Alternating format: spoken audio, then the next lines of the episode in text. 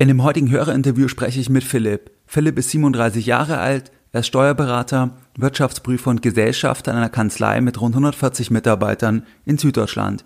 Philipp habe ich 2019 als Teilnehmer bei einem Live-Seminar von Geldbildung in Süddeutschland kennengelernt. In dem heutigen Gespräch, da sprechen wir über Philipps Weg zum Wirtschaftsprüfer und Steuerberater.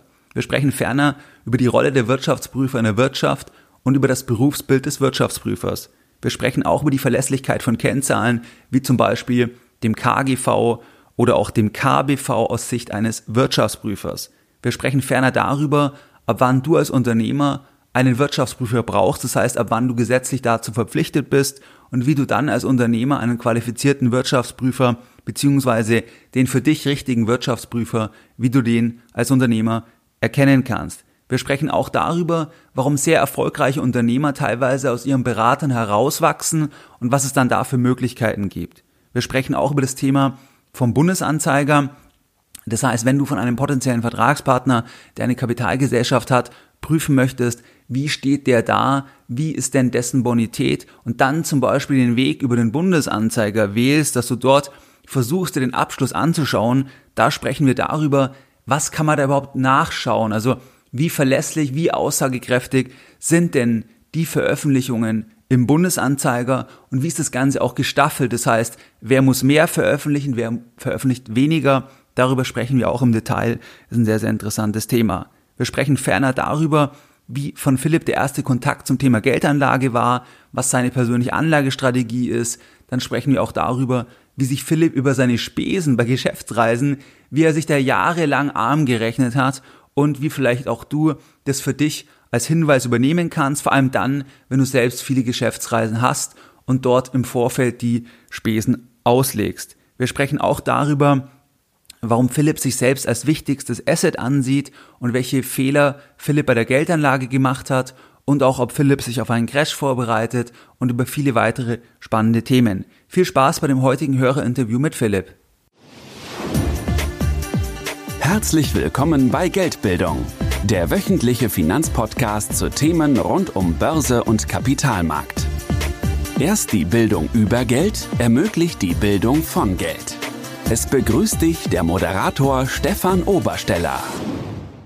Herzlich willkommen bei Geldbildung. Schön, dass du dabei bist. Jeden Sonntag, da halten deutlich über 10.000 clevere Privatanleger meinen wöchentlichen Geldbildung Newsletter. Das Ganze pünktlich versendet wie ein Schweizer Uhrwerk – jeden Sonntag und das Ganze seit vielen Jahren, seit 2014. In diesem wöchentlichen Format, da sprechen wir auch mal über aktuelle Entwicklungen, zum Beispiel jetzt ist ganz aktuell das Thema der Ausverkauf an den Börsen, die Korrektur, möglicherweise der Crash, das heißt alles rund um das Thema Coronavirus, was ist da einfach für Privatanleger relevant, wie kann man mit einem solchen Thema umgehen, wie kann man das auch einordnen, diese Themen, also so aktuelle Entwicklungen, da sprechen wir auch immer wieder in diesem Format darüber. Und wenn du dort noch nicht dabei bist, dann schließe dich uns gerne an. Das Ganze ist für dich kostenfrei und du kannst dich jetzt anschließen, indem du auf www.geldbildung.de gehst und dich direkt auf der Startseite mit deiner E-Mail-Adresse für das kostenfreie sonntägliche Format einträgst. Jetzt gehen wir direkt in das spannende Hörerinterview mit Philipp. Viel Spaß bei dem Gespräch. Ja, Philipp, herzlich willkommen bei Geldbildung. Schön, dass wir heute ein Gespräch führen, dass wir ein Hörerinterview heute führen. Kannst du dich vielleicht für die Hörer mal ganz kurz vorstellen? Wer bist du? Was ist dein Hintergrund? Ja, Stefan, danke für die Einladung. Mein Name ist Philipp, ich bin 37 äh, Jahre alt, ich wohne und arbeite in Stuttgart, bin verlobt, noch keine Kids. Ähm, und ja, beruflich bin ich als Wirtschaftsprüfer und Steuerberater in einer Kanzlei hier tätig. Wir haben ca. 140 Mitarbeiter in der Kanzlei 40 Steuerberater, circa 20 Wirtschaftsprüfer.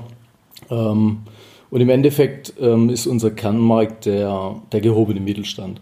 Also das heißt, unsere Kanzlei bietet äh, im Endeffekt die Steuerberatung an, die Wirtschaftsprüfung, IT-Beratung, Rechtsberatung, also eigentlich das Gesamtpaket, sodass unsere Kunden alles aus einer Hand bekommen. Ähm, und ich persönlich habe den Schwerpunkt im Bereich Wirtschaftsprüfung, ganz klar. Ja. Das heißt, jetzt momentan äh, ist auch die Busy Season bei mir am Laufen. Genau. Freut mich trotzdem umso mehr, dass es heute funktioniert hat.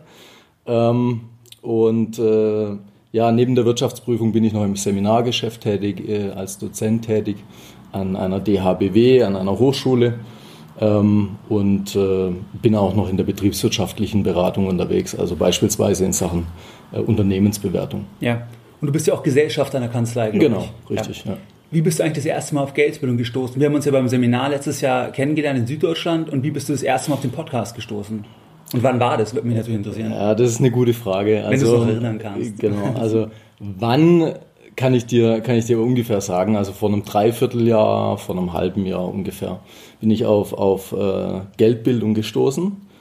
Ähm, und wie, das kann ich dir nicht mehr genau sagen. Ich schätze, dass ich im, dass ich im Internet Infos zum Kapitalmarkt gesucht habe ähm, und dadurch eben auf deine Homepage ja. dann gestoßen bin. Dann habe ich den Podcast kennengelernt ähm, und dann habe ich im Endeffekt im September letzten Jahres im Mexiko-Urlaub quasi morgens am Strand mit Cappuccino in der Hand also gut wie alle Folgen durchge durchgehört. Meine bessere Hälfte war noch im Sport oder hat geschlafen. Und, ähm, die hast du nicht gezwungen, hoffentlich. Das die, habe ich nicht, nein, also manchmal gab es Ärger deshalb, aber ähm, und, und ja, und seitdem bin ich eigentlich ein begeisterter Podcast-Hörer von dir, weil ich einfach auch denke, dass du dir das Thema Geldbildung sehr objektiv mhm. ähm, einfach, auch, einfach weitergibst. Und ähm, ja, das war so mein, mein Kennenlernen und dann haben wir uns auf dem Seminar ja äh, in Süddeutschland kennengelernt, persönlich. Ja. Genau, prima. Du bist ja Wirtschaftsprüfer und Steuerberater. Beide Abschlüsse sind ja nicht dafür bekannt, dass sie besonders einfach sind. Welcher Abschluss war schwieriger? Ähm, beide Examen haben es in sich. Was ist da die Durchfallquote? Die ist sicher ziemlich hoch, oder? Also ich habe es nicht recherchiert, ja. aber ich würde sagen, beim Steuerberater-Examen wahrscheinlich 50 Prozent im Schnitt ja. und beim WP-Examen wahrscheinlich noch etwas höher.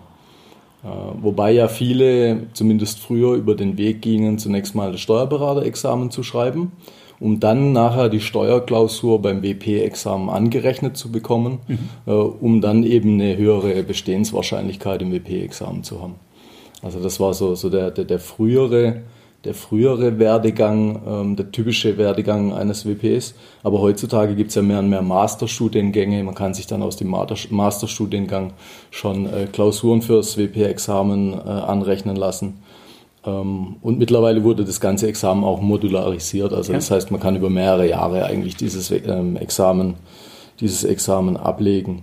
Und für mich persönlich war definitiv das Steuerberater-Examen schwieriger. Okay weil ich sieben Jahre bei einer Big Four Beratungsgesellschaft gearbeitet habe äh, und dort im, im Prüfungsbereich. Ja. So, das heißt also, ich musste mich im Endeffekt auf das Steuerberaterexamen komplett theoretisch vorbereiten, was genau. es nicht unbedingt einfacher gemacht hat.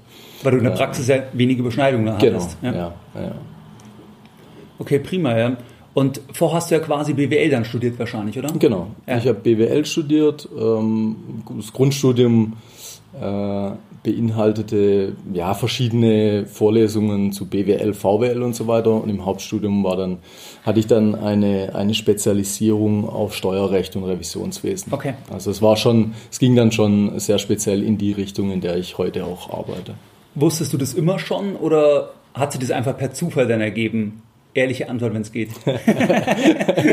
Stefan schaut mich schon an und lacht. Nein, also im Endeffekt ähm, gab es nach, äh, nach dem Abitur gab es mehrere Möglichkeiten ja. und äh, mein bester Kumpel und ich, wir haben uns dann entschieden, ein BWL-Studium anzufangen und, genau. und, und, so hat sich das, das Thema dann einfach immer mehr und mehr entwickelt. Ja. Und äh, ich würde sagen, mein Ehrgeiz äh, wurde dann auch immer mehr und mehr geweckt. Ja, das kenne ich. Ja, und okay. ähm, ja, nach dem Studium war dann eben dieser Einstieg bei der Big Four Gesellschaft in der, in der Prüfungsabteilung da und äh, dann, dann wird man da auch so eigentlich mitgezogen ja. und, und schreibt dann einen Steuerberater und irgendwann das Wirtschaftsprüferexamen. Und ähm, ja, also eigentlich war es der klassische Werdegang dann sozusagen. Ja. Ich frage das deswegen, weil heute ist ja ein Stück weit der Zeitgeist, zumindest habe ich manchmal den Eindruck, dass erwartet wird, dass man so suggeriert, dass man schon 10, 15 Jahre alles, so ab 20, man weiß genau, wo die Reise hingeht. Aber ich glaube, oft ist es dann doch so, dass sich aus, durch den Weg eigentlich die Sachen ergeben.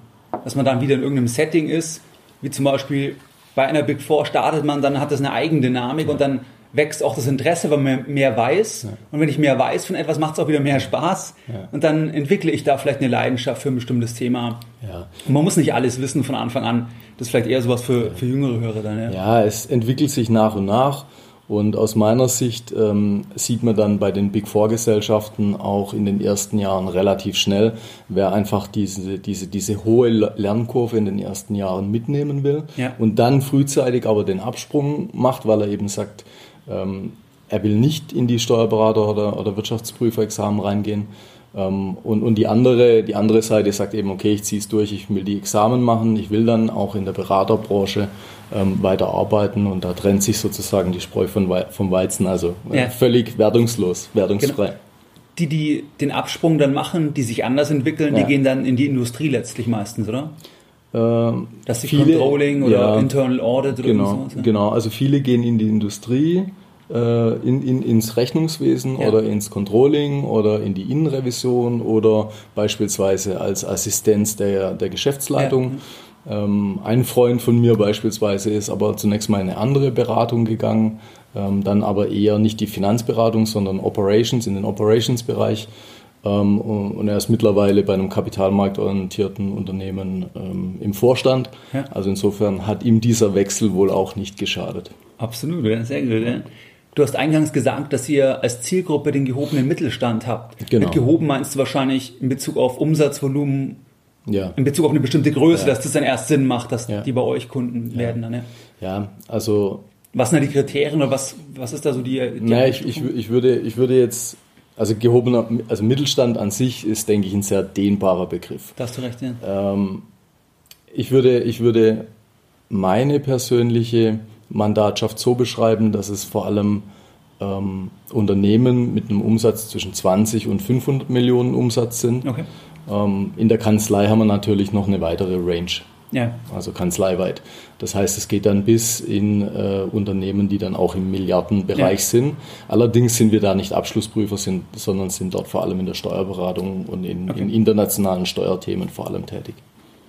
Ja, dann sind wir eigentlich auch ein Stück weit im Thema drin weil wir wollten ja mal ein bisschen auch darüber sprechen, welche Rolle eigentlich Wirtschaftsprüfer in der Wirtschaft haben, weil wenn wir uns als Anleger, wenn wir uns den Abschluss anschauen von einer Aktie, sei es jetzt Apple oder irgendein deutscher Konzern, dann vertrauen wir auf das Zahlenwerk. Also es gibt ein Zahlenwerk und dann gibt es ja eine Partei, die Wirtschaftsprüfer, die das dann bestätigen. Weil wir müssen ja. ja als Anleger darauf vertrauen, dass das, was gemeldet wird, sei es, wir haben mehr Gewinn gemacht in diesem Quartal, wir haben mehr Umsatz gemacht, dann müssen wir vertrauen können, dass diese Zahlen stimmen. Also welche Rolle haben konkret Wirtschaftsprüfer? Mhm. Was sind da so Aspekte?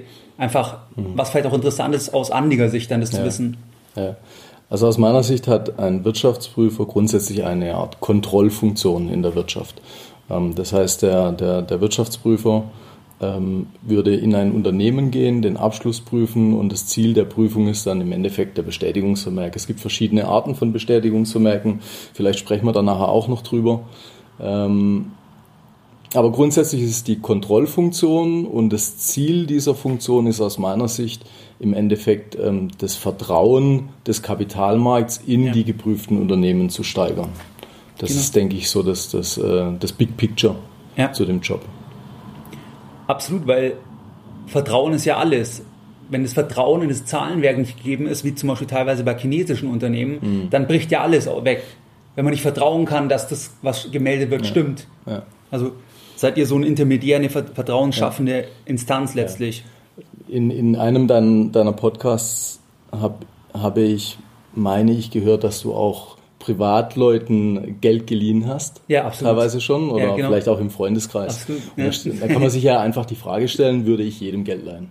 oder ich würde ich jemandem Geld leihen, von dem ich weiß, dass er solide haushaltet beispielsweise oder dem ich einfach grundsätzlich vertraue? Und ja. das ist natürlich eine Grundvoraussetzung, äh, wenn man mit, miteinander, wenn man miteinander äh, in, in, in Geschäftsbeziehungen ja, äh, steht, dass auch ein gewisses Vertrauen da ist. Und, und der Wirtschaftsprüfer, denke ich, in der Kontrollfunktion unterstützt eben diese, diese Vertrauensebene.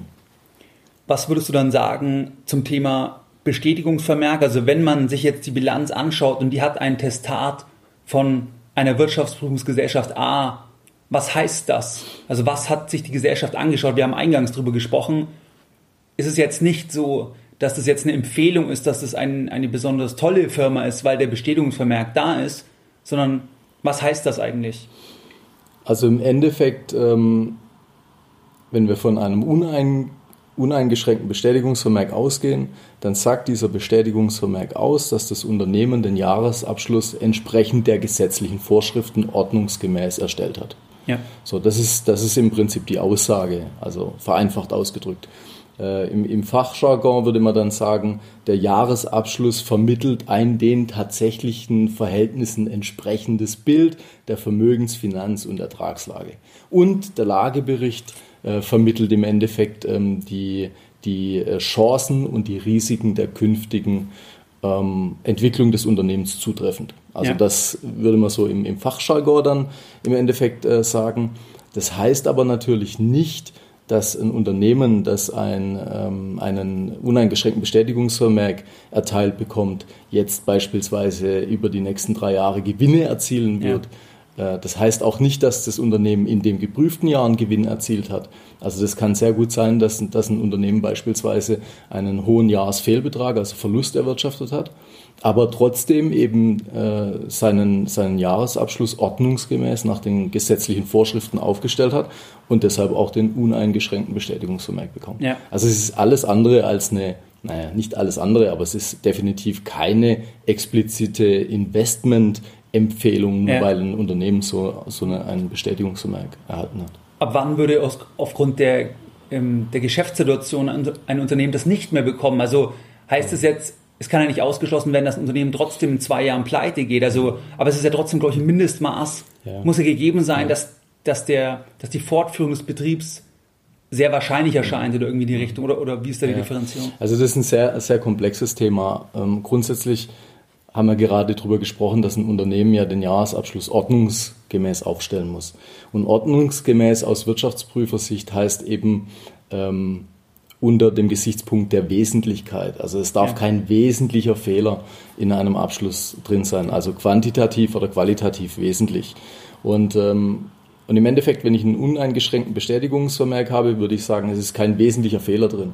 Ähm, ja. Wenn ich einen eingeschränkten Bestätigungsvermerk habe, dann würde ich sagen, in bestimmten Bilanzposten oder bei bestimmten Sachverhalten ähm, ist ein wesentlicher Fehler enthalten, aber dieser wesentliche Fehler ist eben eingrenzbar, ja, okay. ja, identifizierbar. Und dann gibt es noch den Versagungsvermerk ähm, des Wirtschaftsprüfers und das bedeutet im Endeffekt, man kann diesen wesentlichen Fehler gar nicht auf einzelne Sachverhalte begrenzen, sondern der Abschluss an sich ja. ist im Prinzip ja, wesentlich fehlerhaft. Okay. So, und, und diese, diese, diese, diese andere Komponente, die du angesprochen hast, ist im Prinzip dieser äh, Grundsatz der Unternehmensfortführung, also der, der Grundsatz Concern, ja. genau. Und da ähm, würde sich ein Abschlussprüfer im Endeffekt beispielsweise die Liquidität des Unternehmens anschauen und die Planungen anschauen mhm. und würde dann ähm, typischerweise mindestens äh, prüfen, ob, ob das Unternehmen die nächsten zwölf Monate Minimum ja, okay. ähm, wahrscheinlich ja. nicht in die Insolvenz genau. rutscht. Also okay. das ist so die, dieser Aspekt. Es gibt ja jetzt auch immer wieder Kritikpunkte an der Wirtschaftsprüfung, sei es jetzt in Bezug auf die Unabhängigkeit, sei es in Bezug auf Überschneidungen zum Thema äh, Beratung ja. ähm, und so weiter. Wie stehst du zu diesen Punkten? Also am Ende wird ja die Wirtschaftsprüfung beauftragt durch die Gesellschaft. Und jetzt könnte man ja sagen, wenn eine Wirtschaftsprüfung jetzt den Auftrag hat für ein hochlukratives Mandat bei einem Großkonzern, mhm. wobei ich jetzt persönlich nicht weiß, was lukrativer ist, aber ich denke mal, das ist lukrativ auf jeden Fall auch mhm. von einem Großkonzern den Abschluss zu prüfen ähm, dann, dann steht man da schon ein bisschen in einem gewissen Konfliktverhältnis, weil man bekommt das Geld ja mhm. von der Gesellschaft und soll gleichzeitig aber auch prüfen, mhm. ob das Zahlenwerk der Gesellschaft gemäß dem Recht mhm. passt. Ja. Wie siehst du diesen Punkt? Ja, das ist ein viel diskutierter Punkt in der, in der Öffentlichkeit, selbstverständlich. Aber grundsätzlich ist es ja auch so, dass die, die Wirtschaftsprüfungsgesellschaft an sich wieder überprüft wird von, von quasi einer Institution, die unter dem Wirtschaftsministerium hängt. Also das heißt, wir sind jetzt nicht im, im luftleeren Raum und die letzte Kontrollinstanz, sondern wir werden ja auch wieder überprüft, ob wir unsere, unsere Abschlussprüfungen eben sauber und gesetzeskonform ähm, durchführen. Und ähm, sicherlich könnte man jetzt bei dem Punkt, den du angesprochen hast, einen Interessenskonflikt vermuten. Aber eben das ist ja auch äh, ein Aushängeschild eines Wirtschaftsprüfers, dass er eben unabhängig dann agi agieren muss. Ja. Ähm, und, und, und das ist halt auch eine Beruf, berufliche Pflicht, die er zu erfüllen hat. Ähm, und im Endeffekt verliert man eben das Mandat, wenn die, wenn die Diskussionen heftig sind. Ähm, aber besser das Mandat verlieren, als den Job zu verlieren. Das ist ein guter Punkt, ja. Gab es da bei euch schon mal irgendwie Themen, wo du eine Erinnerung hast, wo es irgendwie schwierig war? Also wo so Themen dann im Raum standen? Also es gibt, es gibt des Öfteren schwierige Diskussionen. Ähm, klar, wenn, wenn, wenn, das, wenn, wenn ein Unternehmen äh, super Gewinne schreibt und, und, eine hohe Eigenkapitalquote beispielsweise hat und eine hohe Liquidität, ähm, dann, dann, sind die, dann ist natürlich der, der Druck seitens, seitens des Managements äh, auch nicht wirklich hoch, ja. an diesem Abschluss Bilanzpolitik zu betreiben. Und mit Bilanzpolitik meine ich jetzt nicht irgendwelche illegalen Tricks, es gibt ja auch genügend legale genau. Themen, ähm, wie man einfach den, den Abschluss beeinflussen kann. Ähm, wenn, wenn die Eigenkapitalquote knapp ist oder ich ein negatives Eigenkapital habe, wenn die liquiden Mittel knapp, knapp sind, dann kann es natürlich zu Situationen kommen, wo man einfach heftig miteinander diskutiert ähm, und das bessere Argument gewinnt. Ja, okay. Ja, sehr gut. Und wie siehst du dann Zahlen? Also viele Privatanleger wollen ja sich anschauen, wie ist etwas bewertet oder das macht ja jeder letzten Endes, auch jeder im Großanleger. Und um den Markt zu beschreiben, wie der bewertet ist, muss ich ja irgendwelche Metriken nehmen, weil nur mit Metriken kann ich dann das beschreiben überhaupt, wie der Markt bewertet ist oder mhm. eine Einzelaktie, eine Anleihe, was auch immer. Aber am Ende kommen ja dann, wenn wir jetzt sagen, das ist eine Kennzahl, Zähler, Nenner, dann kommt ja meistens einer der Seiten kommt ja auch immer aus Zahlen von der Bilanz, also sei es jetzt Gewinn oder ähm, Umsatz, was auch immer. Das heißt, da hat man ja auch einen bestimmten ähm, Gestaltungsspielraum. Wie schaust du als Wirtschaftsprüfer auf so Kennzahlen, wie das ein Privatanleger sagt? Diese Firma hat ein KGV von 10, mhm. historisch, was weiß ich, war 15, äh, mhm. jetzt ist es günstig mhm. und zumindest ein Teil ähm, kommt ja letzten Endes aus der Bilanz. Ähm, mhm. Wie, wie blickst du auf dieses Thema der Kennzahlen hm. in Bezug eben auf das, dass die Zahlen ja zum Teil aus der Bilanz dann kommen? Hm. Also Kennzahlen haben aus meiner Sicht einige Vorteile, aber auch Nachteile. Und ja. ein Vorteil wäre beispielsweise, dass sie relativ einfach anwendbar sind. Also man, man, bekommt durch die, die Anwendung eines KGVs, wenn man, wenn man verschiedene Unternehmen in einer Branche jetzt vergleicht, äh, also wichtig in einer Branche, also kann genau. nicht, nicht mit einem KGV verschiedene Branchen äh, vergleichen, das kann, kann nicht gut gehen. Aber man, man bekommt im Endeffekt, wenn man, wenn man sinnvoll eine Kennzahl anwendet, ein, ein erstes, einen ersten Eindruck ja. äh, des Unternehmens. Aber dann muss man natürlich in die Detailanalyse einsteigen, weil Kennzahlen einfach sind, aber dann gleichzeitig auch sehr stark vereinfachen.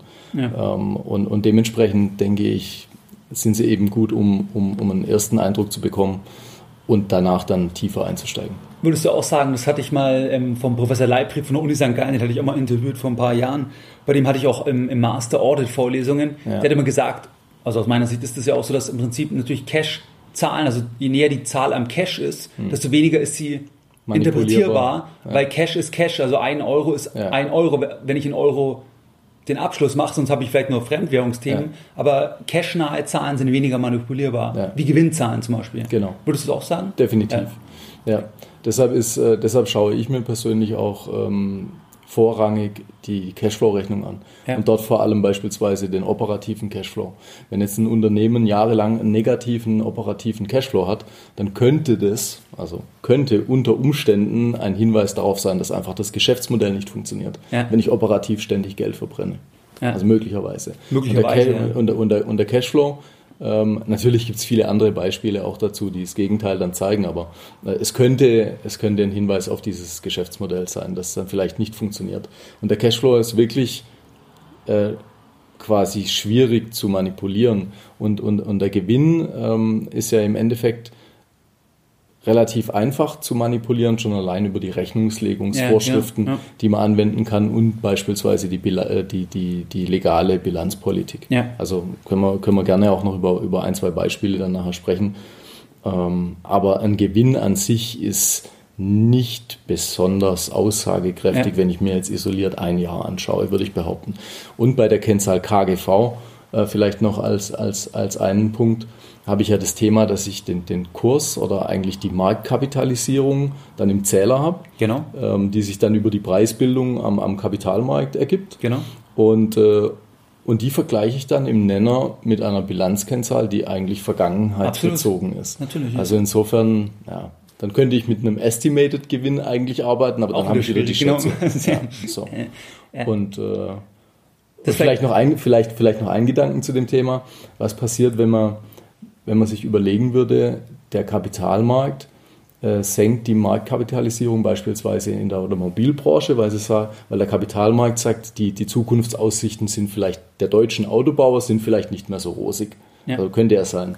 Ähm, dann würde die Marktkapitalisierung im Zähler sinken, aber der aktuelle Gewinn des Unternehmens ist vielleicht noch total okay. Genau. So, das bedeutet, das KGV ähm, ist niedriger, aber die Frage ist ja dann, ähm, ist es eine Kaufempfehlung, ja oder nein? Es kann sogar eine, eine, eine, das Gegenteil bedeuten, weil niedrige Kennzahlen, wie du sagst, andeuten, dass im Zähler, dass der Markt große Zweifel über die Zukunft hat. Das heißt, dass die Vergangenheit noch gut ja. war, Zukunft fragwürdig und besonders extrem ist zum Beispiel aktuell bei Banken in der Eurozone, will jetzt keinen Namen nennen, aber bei vielen Großbanken, Italien und ähm, auch in Deutschland, dass zum Beispiel das KBV, also Market Cap, ja. in Relation zum Buchwert, ja. dass das extrem günstig aussieht. Ja. Aber da ist es absolut das Gegenteil von einer Kaufempfehlung, weil das im Prinzip andeutet, mhm. dass der Markt gar nicht glaubt, was in der Bilanz ist, dass der Markt noch riesige Abschreibungen erwartet. Mhm. Und deswegen fundamental es erst noch gut ausschaut. Deswegen sehe ich genauso, das gilt auch für die Dividendenrendite übrigens. Wenn, wenn die 5, 6, 7 Prozent ist, dann ist das gleiche. Market Cap, dann, dann, dann erwartet der Markt vielleicht, ähm, dass sie nicht gehalten werden kann. Oder es gibt irgendwelche Gründe, warum der, der Kurs nicht gelaufen ist, aber aktuell die Firma noch sagt, wir zahlen aus der Substanz aus oder whatever. Also bin ich ja. genau bei dir. Ja. Ähm, das kann, wenn es zu niedrig ist, sogar genau das Gegenteil letztlich äh, bedeuten. Ja. Ähm, was mir zum Thema Gewinne noch ähm, einfällt, war jetzt gerade spannend, weil weil jetzt die Zahlen von, von Berkshire Hathaway äh, bekannt gegeben wurden. Und ich glaube, die müssen ja irgendwie nach US Gap ähm, glaube ich, ähm, mhm. das ausweisen. Und da gab es ja das, dass beide in ihrem Aktionärsbrief das betonen, dass sie davon überhaupt nichts halten, mhm. weil die müssen jetzt, wenn, wenn die Aktienpreise steigen von den ähm, von Portfoliounternehmen, dann ist es ein Gewinn, mhm. was ja überhaupt keinen Sinn macht. Mhm. Das ist ja, also sehr, Buch, Buchgewinne, genau. Buchverluste. Ja. Und, und, dadurch haben sie halt riesige Gewinne mhm. und riesige Verluste, wenn das Jahr schlecht läuft. Und jetzt waren es halt riesige Gewinne, weil, weil halt 2019 bekannterweise gut gelaufen ist. Ja. Also wäre das auch wieder ein Beispiel, wo diese Kennzahl zwar dann medial wird es transportiert, aber eigentlich sagt die nicht so viel aus dann ja. in, in, dem Beispiel. Ja. Und ich würde dann einfach mehrere Kennzahlen äh, für die Analyse heranziehen ähm, und dann tatsächlich aber auch tiefer in, in die Unternehmensanalyse einsteigen, versuchen das Geschäftsmodell zu verstehen ja. und, und, und eben beispielsweise den Abschluss mehr anzuschauen, den Jahresabschluss. Vielleicht können wir noch was dazu sagen, aus welchen Teilen eigentlich ein Jahresabschluss besteht. Ja.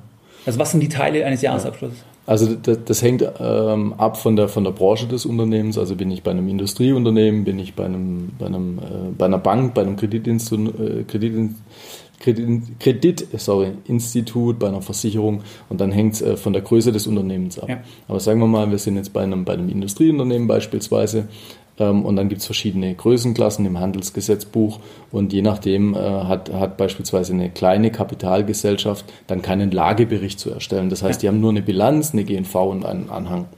Und ab der mittelgroßen Kapitalgesellschaft, Größenklassen, wie gesagt, die äh, Bilanzsumme, Umsatzerlöse und so weiter, das steht im HGB. Aber wenn ich eine mittelgroße Kapitalgesellschaft bin, äh, da muss ich dann auch einen Lagebericht zusätzlich erstellen für mhm. meinen Einzelabschluss. Äh, übrigens ist auch, äh, sind auch Kapitalgesellschaften ab der äh, mittelgroßen Größe sozusagen prüfungspflichtig. Ja. Ja. Und ähm, was man beispielsweise in Deutschland für einen Einzelabschluss nicht hat, ist eine Kapitalflussrechnung. Mhm. Die hat, sieht man dann erst im Konzernabschluss. Also für den Konzernabschluss habe ich als verpflichtendes Element noch einen Eigenkapitalspiegel beispielsweise und äh, die Kapitalflussrechnung. Kannst du was zum Lagebericht sagen? Ja. Was wird typischerweise im Lagebericht beschrieben? Ja. Die Lage wahrscheinlich, aber. Ähm, genau, also einmal, einmal die Lage, aber also ganz wichtig, ähm, finde ich den Punkt, dass der Lagebericht auch Zukunftselemente ja, enthält. Ganz genau. Und dementsprechend ist es also neben dem Cashflow für mich auch ganz, äh, ganz interessant, immer den Lagebericht relativ ja. frühzeitig bei der Analyse mir anzuschauen, weil dort eben dann die, die ähm, wie vorhin schon genannt, die wesentlichen Chancen und Risiken der künftigen Entwicklung ja. vom Management, also die schreibt ja nicht der Wirtschaftsprüfer, genau. sondern vom Management beschrieben werden. Ähm, und der Jahresabschluss an sich, also die Bilanz, GNV und Anhang, sind ja vergangenheitsbezogen. Absolut, ja. So. Und dementsprechend ist halt der Lagebericht mit der, mit der Zukunftsperspektive schon extrem wichtig aus meiner Sicht. Weil an der Börse kauft man halt die Zukunft, genau. die Vergangenheit. Genau. Ja. ja. Prima. Ähm, gut, das zum Thema Kennzahlen. Vielleicht, das passt an der Stelle vielleicht, wenn jetzt ein Hörer sagt, weil ich habe öfters die Frage bekommen bezüglich Karriere, Berufsweg und so weiter. Und jemand sagt, der jetzt jünger ist, er könnte sich vorstellen, diese Richtung zu gehen.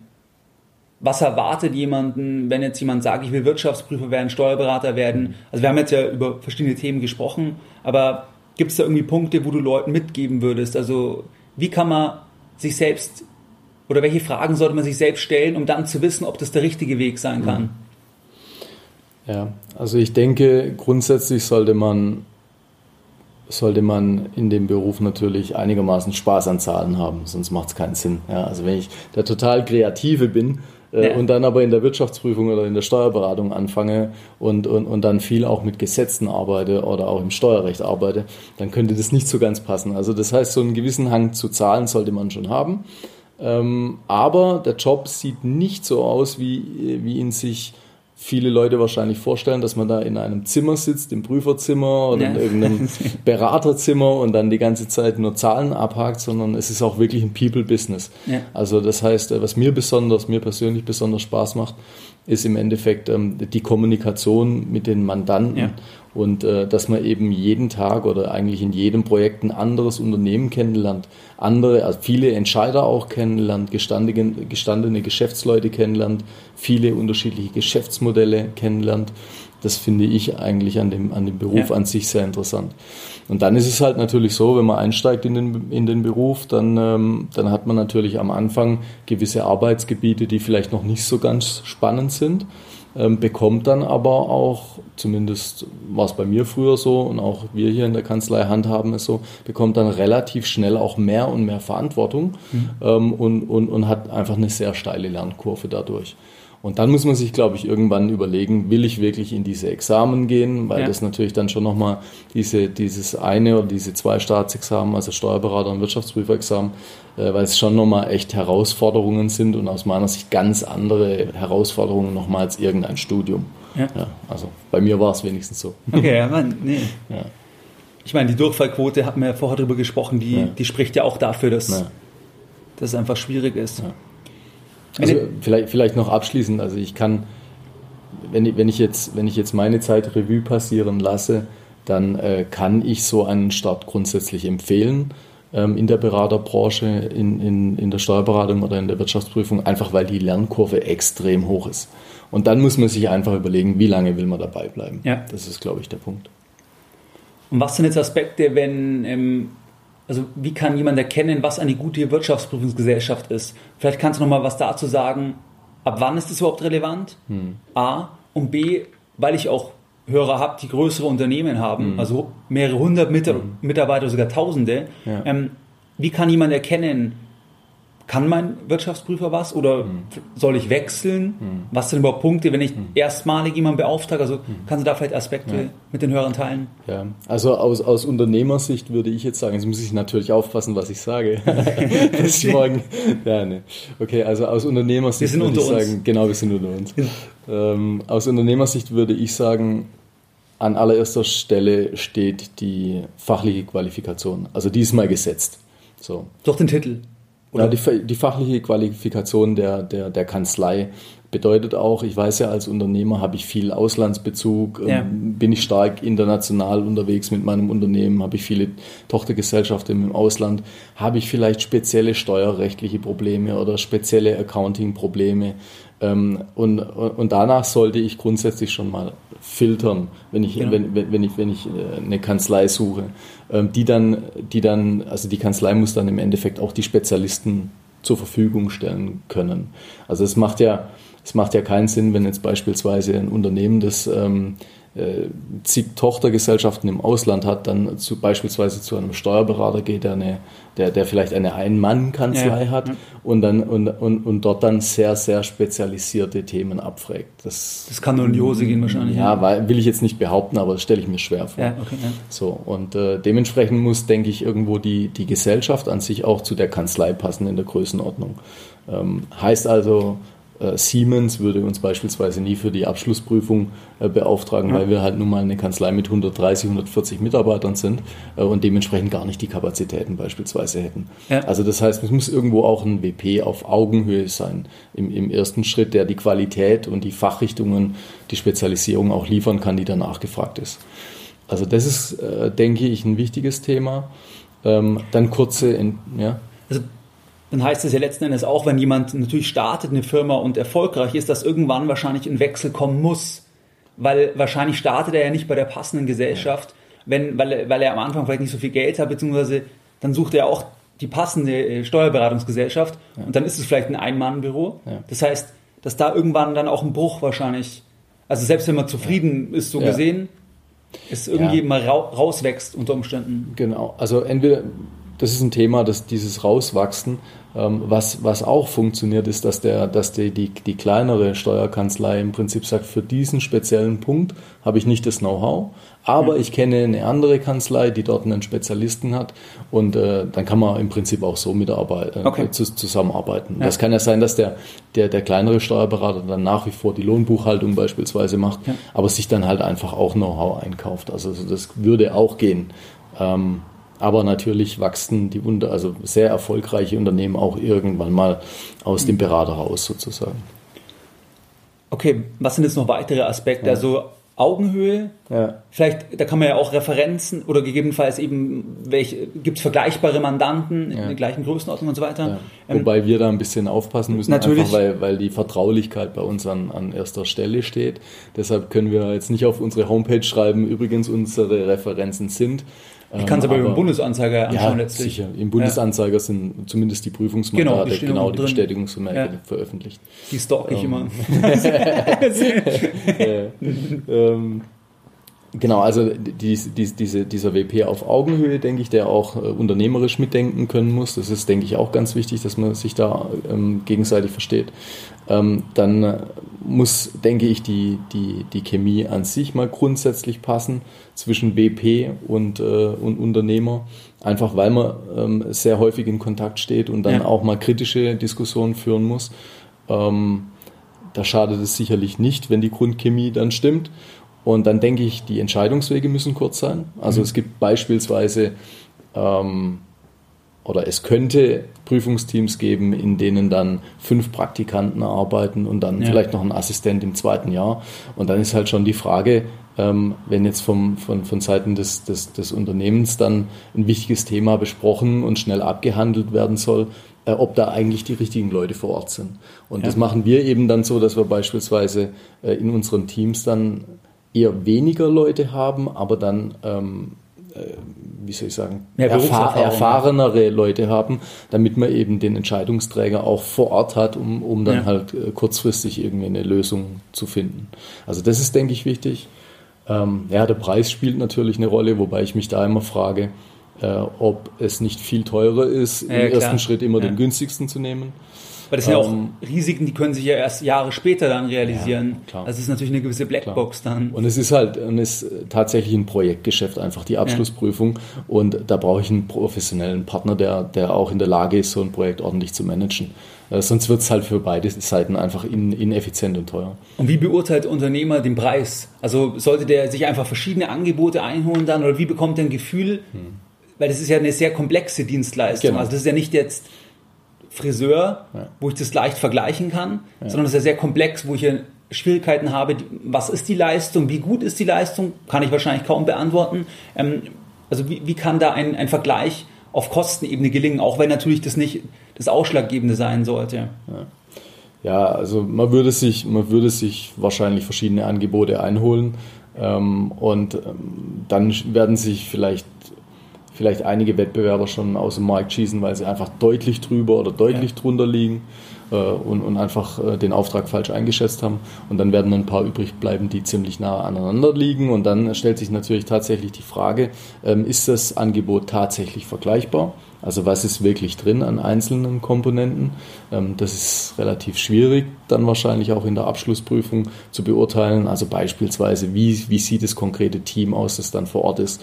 Oder ähm, sagt man, man würde noch ein Management-Letter an das, äh, nach der Abschlussprüfung ein Management-Letter an die Geschäftsführung senden, äh, um Mehrwert darzustellen, um beispielsweise zu sagen, hier in dem Unternehmen habe ich A, B, C äh, bei der Prüfung bemerkt, äh, Punkte, die man vielleicht besser machen könnte. Ja. Und das wären unsere Vorschläge, wie man es vielleicht besser machen könnte. Also, dass man noch einen Mehrwert liefert. Also ist das beispielsweise im Preis mit drin? Oder sagt der Wirtschaftsprüfer, nein, äh, für mich ist nach dem Bestätigungsvermerk Schluss. Okay. Ja, also solche ja. Dinge. Also Mehrwert schaffen, ganz wichtig. Und ähm, das ist wenigstens für, also für unsere Kanzlei ein entscheidender Punkt. Ähm, wir versuchen uns digital stark aufzustellen. Äh, und das wäre jetzt aus meiner Sicht für, für, für jeden Unternehmer auch wichtig und in Zukunft auch, auch immer wichtiger, dass man eben eine WP-Kanzlei hat, mit der man sehr digital zusammenarbeiten ja. kann. Also das heißt, äh, sicherer digitaler Datenaustausch beispielsweise, Videokonferenzen, Datenanalysen, äh, um, um dann im Endeffekt die Stichprobengrößen vor Ort dann auch zu reduzieren, um die Kapazitäten dort der, der Rechnungswesenmannschaft zu schonen. Also solche Dinge sind, denke ich, denke ich wichtig. Ja. Okay, und die WP-Gesellschaft müsste ja nicht zwingend am Ort des Mandanten sitzen letzten Endes, oder, oder ist das eine Regel der Fall? Nee, also bei, bei unseren Mandanten ist es, ist es ähm, nicht die, die Regel, würde okay. ich sagen. Okay. Also ich habe verschiedene Mandate in, also über Deutschland verstreut. Ähm, und, und dadurch, dass man sich eben sehr digital austauscht, kann man viele Dinge auch ähm, ja, vom, vom Büro aus dann schon prüfen oder erledigen. Äh, und dann geht man natürlich nochmal vor Ort, um dann die wirklichen Knackpunkte sich anzuschauen und zu diskutieren. Und kannst du noch was dazu sagen? Ab wann braucht der Unternehmer eine WP-Gesellschaft? Ja. Ab wann braucht er einen Wirtschaftsprüfer? Also ja. was, weil es geht ja auch wieder nach der Größe und ja. so weiter. Aber kannst du da vielleicht noch was dazu sagen? Also im, im Prinzip ähm, war es ja die mittelgroße Kapitalgesellschaft, die die dann prüfungspflichtig ist, also ab der mittelgroßen Kapitalgesellschaft aufwärts. Und das bedeutet, wenn ich es richtig auswendig weiß, ähm, ein Unternehmen muss eine Bilanzsumme von über 6 Millionen haben, Umsatz von über 12 Millionen und über äh, 50 Mitarbeiter. Ja. Und diese Merkmale, also zwei dieser drei Merkmale, müssen dann zwei Jahre hintereinander erfüllt sein. Und dann bin ich quasi mittelgroße okay. Gesellschaft. Und dann bin ich gesetzlich auch verpflichtet, eine Abschlussprüfung durchführen zu lassen. Ja. Okay. Nee. Und dann stellt sich eigentlich nur die Frage, welche Gesellschaft kommt, Ge äh, kommt für mich in Frage und nicht ob. Ja, absolut. Genau, aber dann, das meinte ich aber, das könnte sein, dass da viele vielleicht auf dem Schritt sind ja. oder das aktuell ist für manche ja. Hörer und deswegen ist es sehr interessant, ja. dass du da mal einen Überblick gegeben hast, weil das ja wirklich dein Thema ist. Was mich noch interessieren würde, jetzt ist es ja so, dass man vielleicht mit irgendjemandem zu tun hat, der eine Kapitalgesellschaft hat. Ich meine, zum Beispiel Anton Schlecker hat das nicht gemacht, weil er nicht mhm. wollte, dass andere ihm reinschauen. Mhm. War ja so, weil der das ja mhm. im Prinzip die Läden finanziert hat. Und ähm, hätte er früher in eine Kapitalgesellschaft gewandelt vom EK, mhm. dann wäre das System mhm. wahrscheinlich nicht so lange gegangen. Ähm, weil, weil er so das halt nicht transparent machen musste nach, nach außen quasi. Ähm, was kann eigentlich jemand im Bundesanzeiger nachschauen? Also, mhm.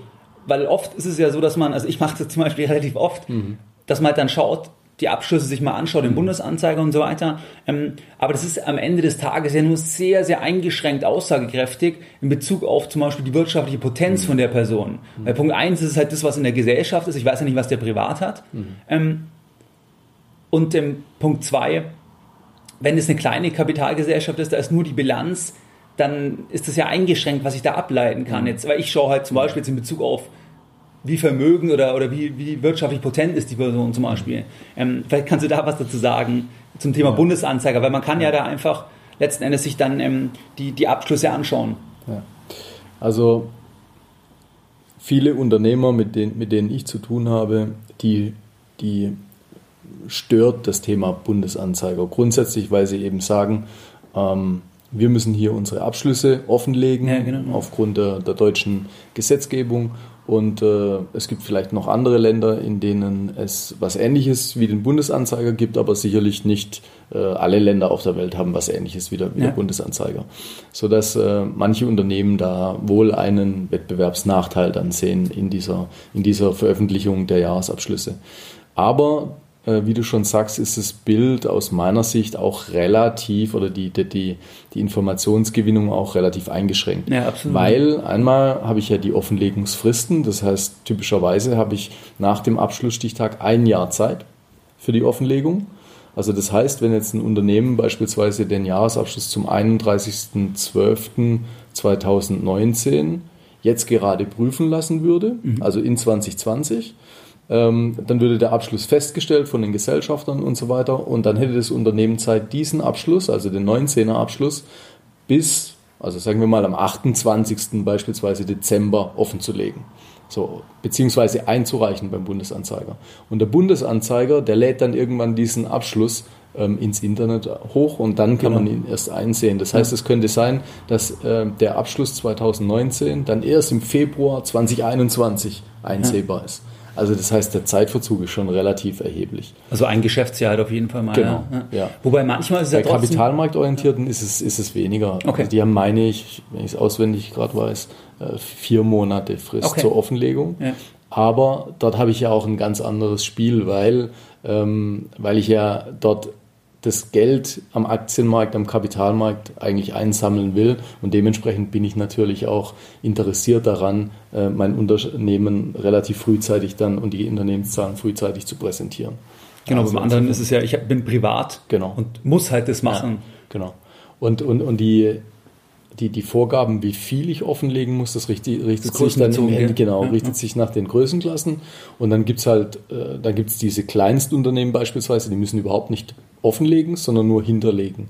Das heißt, da kann man dann im Bundesanzeiger nichts, nichts äh, frei einsehen, sondern dann müsste man beim Bundesanzeiger diese hinterlegten Unterlagen anfordern und auch dafür zahlen dann.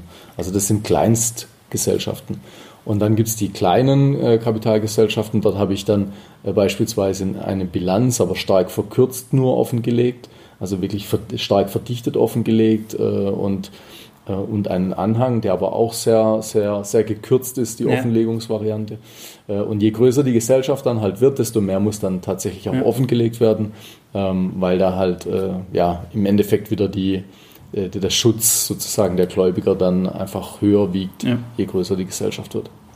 Okay, und gibt es irgendwie Punkte, wie man das vermeiden kann? Weil ich hatte das schon ab und zu mal bei Sachen, wo halt für mich das relevant war, mhm. dass die es zum Beispiel 10, 11, 12, 13, 14 veröffentlicht haben und dann nicht mehr irgendwann. Mhm. Aber die Gesellschaft war nicht insolvent. Mhm. Also was ist dann passiert? Haben die irgendwie sich da mhm. juristisch dagegen gewehrt mhm. oder, oder was gibt es für Gründe, dass eine Gesellschaft das nicht veröffentlicht dann? Also es hängt ja auch von der Rechtsform ab. Also Beispiel. Es ist weiter GmbH Beispiel. Okay, ja. Also hat sich nicht geändert, die Rechtsform, ja. aber es gab dann keinen, also seit mehreren Jahren ja. wirklich nichts mehr, was man im mhm. Bundesanzeiger finden kann. Okay. Also es könnte beispielsweise sein, dass, äh, dass die, die Gesellschaft, der Einzelabschluss, der früher offengelegt wurde, dass der jetzt in einen Konzernabschluss einbezogen ist okay. und dann nur der Konzernabschluss offengelegt wird. Aber da gibt es verschiedenste Voraussetzungen, wann das überhaupt möglich ist. Also es gibt verschiedene ähm, Möglichkeiten, den Einzelabschluss nicht offen zu legen, aber es ist jetzt aus meiner Sicht, zumindest aus meiner persönlichen Sicht, zumindest so, dass, ähm, ja, dass es da jetzt keinen Königsweg ja, gibt, äh, mit dem man jetzt eine Offenlegung einfach komplett äh, ja, blockieren könnte. Ja. Das ist sicherlich auch nicht der Sinn und Zweck von dieser ganzen Regelung. Absolut und wirklich, wenn man nur die Bilanz sehen kann, ist die Aussagekraft gering. Gering, also ja. muss man einfach sagen, weil es ja, also ich kann nicht sagen, ob der, ob der, also ja. ob der in Summe X problemlos in Y investieren kann, kann ich nicht unbedingt ableiten. Ja, ja. Also, und dann sieht man oftmals eben diese verkürzten Varianten, ja, je, nach, genau. je, nach, je, nach, Größe. Und da wird es schon sehr schwierig, äh, ja, eine tiefgehende Analyse auf Basis von diesen Unterlagen zu machen. Das war jetzt ein Thema, was mich persönlich besonders interessiert hat. Ich hoffe, den einen oder anderen Hörer hat es auch interessiert. das reden wir nachher nochmal im Detail. Absolut, reden wir nachher noch detaillierter. Und jetzt, Philipp, würde mich noch interessieren, deine persönlichen Investments. Du warst ja letztes Jahr auf dem Seminar auf dem Geldbildung, du beschäftigst dich ja damit logischerweise auch schon ähm, länger mit dem Thema. Wann hast du das erste Mal Kontakt mit dem Thema Geldanlage? Also war das irgendwie in deinem Elternhaus so, dass du da schon mal irgendwie infiziert wurdest oder war das dann während dem Studium oder, oder wann war der erste Kontakt mit dem Thema Geldanlage? Ja, das war schon relativ früh, weil meine Eltern, solange ich denken kann, schon immer vermietet haben ja, haben. Okay. Ja. Und, haben sie immer geschimpft, oder? ist ja so ein Klischee. Ja, weißt du? das, äh, das, das, hat schon gepasst, aber das war, das war im Endeffekt ähm, ja, so, so ein Berührungspunkt zu dem Thema Vermietung, ja. ähm, den, ich, den, ich, den ich relativ früh hatte. Und wir hatten dann auch eine, eine Vermietungs-GBR in der Family, mhm. ja, aus, aus steuerlichen, steuerlichen Gründen. Und es war natürlich dann für mich auch immer interessant, einfach da diese Thematik nach, nachzuverfolgen. Ähm, ja, und dann habe ich mir einfach Gedanken gemacht, wo, auf welches Bankkonto ich jetzt mein, meine ersparten Groschen legen kann, um noch ein paar äh, Eurozinsen ja. zu bekommen. Es war aber vor 10 oder 20 Jahren sicherlich noch etwas einfacher als, als heutzutage. Da hat es sich noch gelohnt, ja. Zeit zu investieren. Wo kriege ich noch Zinsen? Genau, ja, ja genau. Okay. Ähm, und wie war das Thema Aktien? Also war das so, das ist ganz oft, dass die Eltern zum Beispiel vermieten mhm. aber, aber extrem kontra Aktien sind. Mhm. Also es gibt schon auch, dass die dann alles machen oder gar nichts, aber ich sehe das öfters, dass mhm. pro Vermieter aber sagt, Aktien lass die Finger weg. Mhm. Wie war das bei euch? Mhm. Ähm, oder war das gar kein Thema irgendwie? Also wenn, wenn ich es richtig, richtig weiß, hatten meine Eltern ein paar Aktien, aber nicht wirklich diversifiziert. Ja. Also etwas, was ich nicht so machen würde. Ähm, und, und dann war, war einfach ein entscheidender Punkt, äh, da meine Eltern kennen sich beide extrem gut bei Immobilien aus und ja. sagen, dort kann ihnen oder können ihnen wenige Leute was vormachen. Genau. Und das ist natürlich dann ein Thema, denke ich, das gilt gleich, gleich, äh, gleichermaßen auch für Aktien, dass man eben sagt, man investiert in die äh, Investments, die man auch versteht. Ja. Circle of Competence, so ja. ist das ja das Thema. Ja. Okay, spannend, ja. Ähm, und wie sieht dann deine Strategie selber aus? Also du hast früh den Schnittpunkt gehabt zum Thema Immobilien, aber wie sieht heute deine Strategie aus? Also bist du auch in Aktien investiert oder, oder wie gehst du davor? Ja, also grundsätzlich habe ich, denke ich, eine relativ langweilige und konservative Strategie. Also das heißt, äh, das heißt, äh, ja, im, im Grundsatz, im Grundsatz habe ich immer geschaut, dass ich mich relativ arm rechne ja. ähm, die Sparquote einigermaßen hochhalte. Äh, der Coffee to go an der Tanke, den gibt es immer noch, der ärgert mich manchmal. ähm, dass ich, dass ich, dass ich im, im Job Gas gebe, um einfach das Humankapital äh, aufzubauen, um einfach die Möglichkeit ha zu haben, dann auch wirklich sparen zu können. Wie wichtig ist der Punkt aus deiner Sicht? Ja, extrem wichtig. Ja. ja. Also Weil, im Prinzip ist das wahrscheinlich der wichtigste Punkt.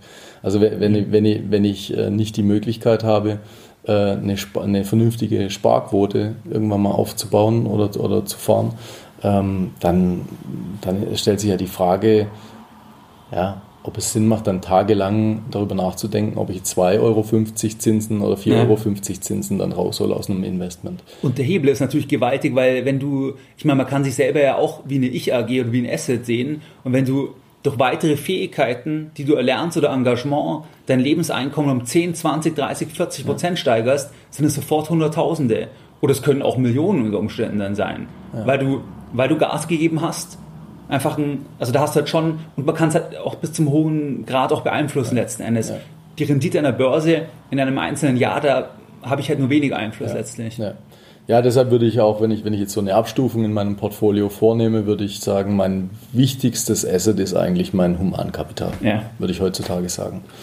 Ähm, ja, genau, aber das sind so, so, so gewisse Basics, die, die ich bei, bei meinen Investments dann verfolge. Dann habe ich das, das Humankapital, ähm, dann, dann habe ich Immobilien, ähm, nicht viele, aber ich habe damit gestartet. Ja. Ähm, und dann habe ich diese Anteile an der Kanzlei, also quasi ja. die, die ja, Inve in, ja, Invest in Produktionsvermögen ja. tatsächlich. Ähm, ein, bisschen, ein bisschen Gold, genau. aber nur wenig. Also ich kenne ja die ganzen Diskussionen genau, da, Buffett hält nichts von Gold, ähm, aber de, ja, ich habe ein bisschen Gold, äh, liegt bei der Bank und ähm, ja, ist eher ein Experiment oder einfach auch eine Beimischung. Hm. Dieses Jahr war es gut bisher. Ja, ja, ja, ja genau. Ja, und wird, wird, wird vielleicht noch, noch besser. Absolut, ich meine, das ist. Ja.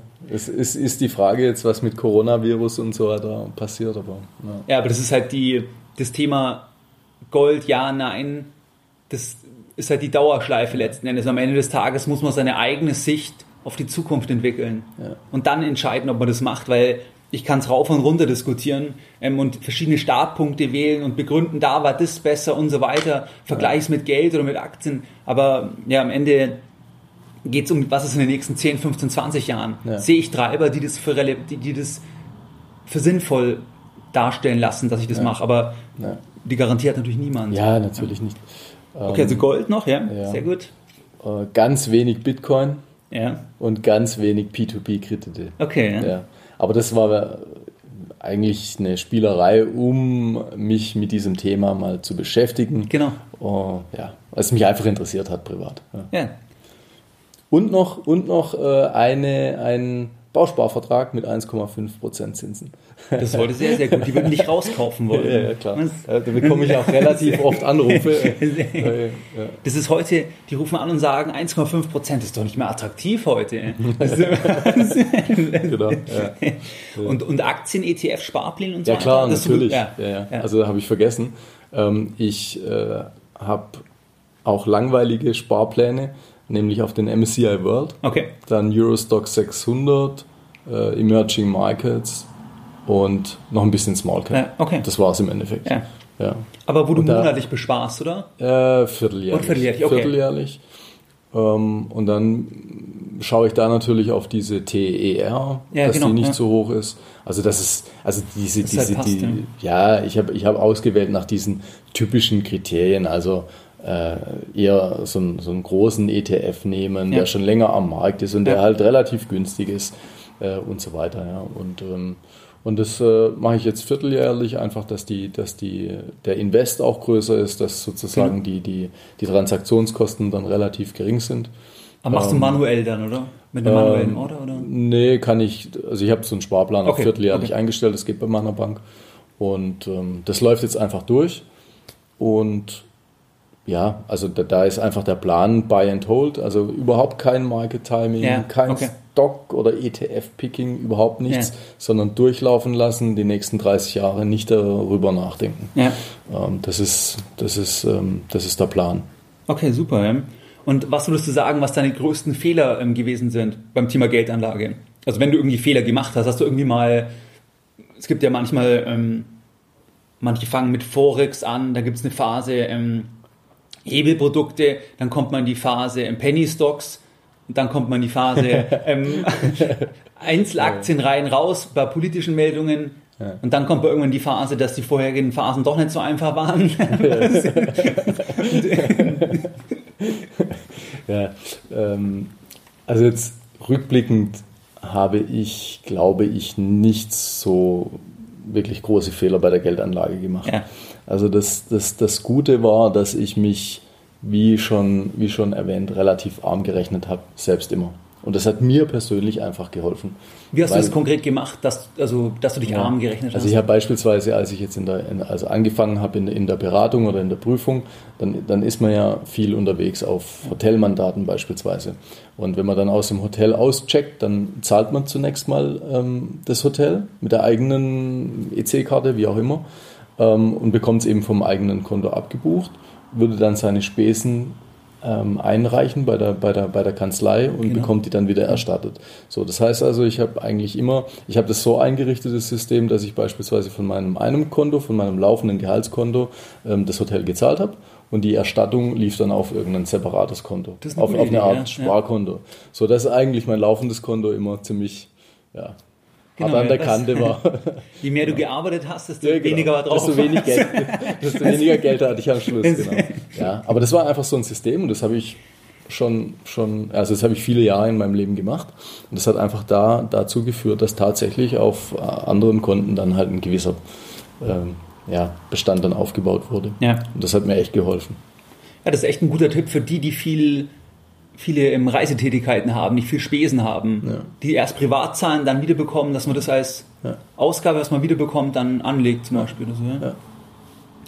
Okay, super. Und wartest du irgendwie auch auf einen Crash oder so? Also das ist ja jetzt, weil wir ja wirklich jetzt im 10., 11. Jahr sind, dass manche, je nachdem halt wie die Strategie ist, aber dass man sagt, ich warte, bis irgendwann ein ganz großer Crash kommt, mhm. irgendwie die Märkte in kurzer Zeit, jetzt wo wir sprechen, waren das schon mal die ersten 10 Prozent, je mhm. nachdem, welchen Index man anschaut. Ähm, aber, aber dass man irgendwie darauf wartet, 30, 40 Prozent Minus und dann gehe ich mhm. mit dem Geld im Reinen, was ich dafür extra zurückgelegt habe. Mhm. Machst du irgendwie sowas oder sagst du, ich mache das einfach über die Sparpläne mhm. fertig? Also ich hätte nichts dagegen grundsätzlich, also jetzt rein äh, Aktienmarkt bezogen. Genau, ja, das ähm, rein Aktienmarkt bezogen logischerweise. Äh, wenn wenn es eine größere Korrektur gäbe, ja. ähm, das heißt, ich versuche jetzt schon die Cashquote relativ hoch zu halten momentan. Ja. Ähm, Aber, ja klar. Ich meine, so ein, so, ein, äh, so ein Crash hat ja dann auch im, im richtigen Leben Kollateralschäden so genau. und deshalb, ja, ich äh, sehne das jetzt nicht herbei, aber die Cashquote ist trotzdem relativ hoch bei mir jetzt ja. momentan. Absolut, weil wenn man natürlich wirklich 40, 50 Prozent hat, dann ist es ja schon auch ein Grund, oder dann, dann geht es der Wirtschaft auch extrem schlecht. Ja. Dann Arbeitsplätze und so weiter. So, ja. ja. Oder jetzt wie im, ja, mit irgendwelchen anderen Themen. Okay, prima. Und ähm, gibt es irgendwie Ratschläge, was du dir selbst geben würdest? Also das kann auch berufsbezogen sein oder anlagebezogen. Du hast ja gesagt, dass du jetzt nicht irgendwie riesige Sachen falsch gemacht hast, aber ein, einer ist mir noch eingefallen. Okay. Ich habe eine Rürup-Rente mit, mit gekoppelter BU abgeschlossen. Das wäre doch, da können wir doch jetzt mal ansetzen. Würdest du deinem früheren Ich das nochmal empfehlen? Nein, würde, ich, würde ich, glaube ich, nicht tun. Ja, gut, aber das ist, das, ist, das ist so ein Thema, das ärgert mich manchmal, aber da hänge ich jetzt drin. Ähm, ja, das wäre aus meiner persönlichen Sicht ein Fehler gewesen. Ja. Okay, ja. Wie stehst du zum Thema BU? Weil das ja auch ein Riesenthema immer ist. Mhm. Also BU, ja. Ich sag mal, medial ist ja das, jeder braucht eine BU. Wenn du keine BU hast, mhm. geh in die Ecke und schäm dich. Mhm. Ähm, aber es gibt auch manche, die keine haben. Wie mhm. stehst du dazu? Ich persönlich finde, eine BU ist wichtig. Mhm. Und einfach deshalb, weil ich, weil ich dir vorhin gesagt habe, dass, dass in, meiner, in meinem Portfolio mein Humankapital wahrscheinlich der wichtigste Asset ja. ist. Ähm, und deshalb würde ich den auch versichern. Ja. Und da ich die BU ähm, ja, also schon, schon, schon seit langer Zeit habe, war diese Ersteinstufung relativ günstig. Halt. Ja. Okay, prima, ja. Und ähm, kannst du vielleicht noch was sagen, wir haben uns ja letztes Jahr kennengelernt ähm, zum Seminar, wo du da, dabei warst. Wem würdest du es empfehlen? Also ja. was waren Sachen, die du mitgenommen hast von dem Tag? Ja. Also ich, ich denke, das Seminar ist ähm, auf jeden Fall interessant für jeden, der, der sich grundsätzlich für das Thema Geldbildung interessiert. Ähm, aber eben auch für die Leute, die dann wirklich konkret wissen wollen, wie, mit welchen Tipps und Tricks ja. äh, kann, man, kann man in dem, in dem Bereich dann auch relativ schnell vorankommen, also ja, ins Handeln genau. kommen. Und, äh, und was für mich so ein, also was für mich ein ganz interessanter Punkt war, ähm, bei, dem bei dem Seminar war, dass einfach die Gruppe sehr offen miteinander diskutiert hat ja, und die absolut. Zusammensetzung wirklich interessant war. Also da waren die verschiedensten Leute dabei ähm, mit den verschiedensten Strategien. Und so hat man dann tatsächlich ähm, die, also kon konkrete Handlungsoptionen äh, für alle möglichen Anklas Anlageklassen dann auch ja. besprochen. Und das hat mir persönlich dann echt nochmal ein, ein, ein, ja, so ein, hat mich nochmal vorangebracht einfach in dem, in dem Thema. Das war sehr interessant. Und jetzt sitzen wir heute hier. Also Absolut, ja, ja, genau. Ja, weil ich rekrutiere die Hörer immer über die Seminare meistens. Ja, das heißt, ja. Hast du irgendwie noch einen Aspekt oder ein Thema, wo du sagst, irgendwie, wo du darauf eingehen möchtest? Ähm, weil wir sind von der Zeit her auch schon, ich denke, sehr gut unterwegs. Irgendwie ein Punkt oder, ähm, oder zum Beispiel, wenn jetzt jemand neu auf den Podcast stößt, du hast ja gesagt, im Urlaub hast du die Folgen gehört. Ja. Hast du die von hinten gehört, von vorne gehört? Oder wie also bist du da vorgegangen? Ich habe sie tatsächlich äh, von Anfang bis Ende durchgehört, aber halt okay. auf doppelter Geschwindigkeit, einfach weil ich ein bisschen Zeit sparen wollte. Ja, genau. Sonst jetzt noch mehr Ärger, sonst jetzt noch mehr Ärger gegeben. Ja. Und, äh, und teilweise habe ich dann auch einfach ein bisschen gespult, aber ich habe wirklich die meisten, die allermeisten okay. durchgehört. Okay. Ähm, ja, ich, ich, ich, ich weiß es nicht mehr, wie der konkrete Aufbau deiner, deiner, deiner Podcast-Folgen war, ähm, aber ich würde vermuten, dass du am Anfang schon auch eher generelle ja. Themen auch besprochen hast und die sind halt dann schon, schon wichtig auch für viele Leute, vor allem für die, die sich jetzt noch nicht wirklich äh, bei dem Thema ja, auskennen. Absolut. Also deshalb würde ich, glaube ich, am Anfang relativ viele Folgen hören und dann kann man auch besser ähm, selektieren dann bei, bei den weiteren Folgen. Ja. Okay, super. Ja, in dem Sinne würde ich sagen, Philipp hat sehr viel Spaß gemacht, das Gespräch. Ja, das kann ich nur zurückgeben. Vielen Dank. Mehr Informationen zu Themen rund um Börse und Kapitalmarkt findest du unter www.geldbildung.de. Und immer daran denken, Bildung hat die beste Rendite.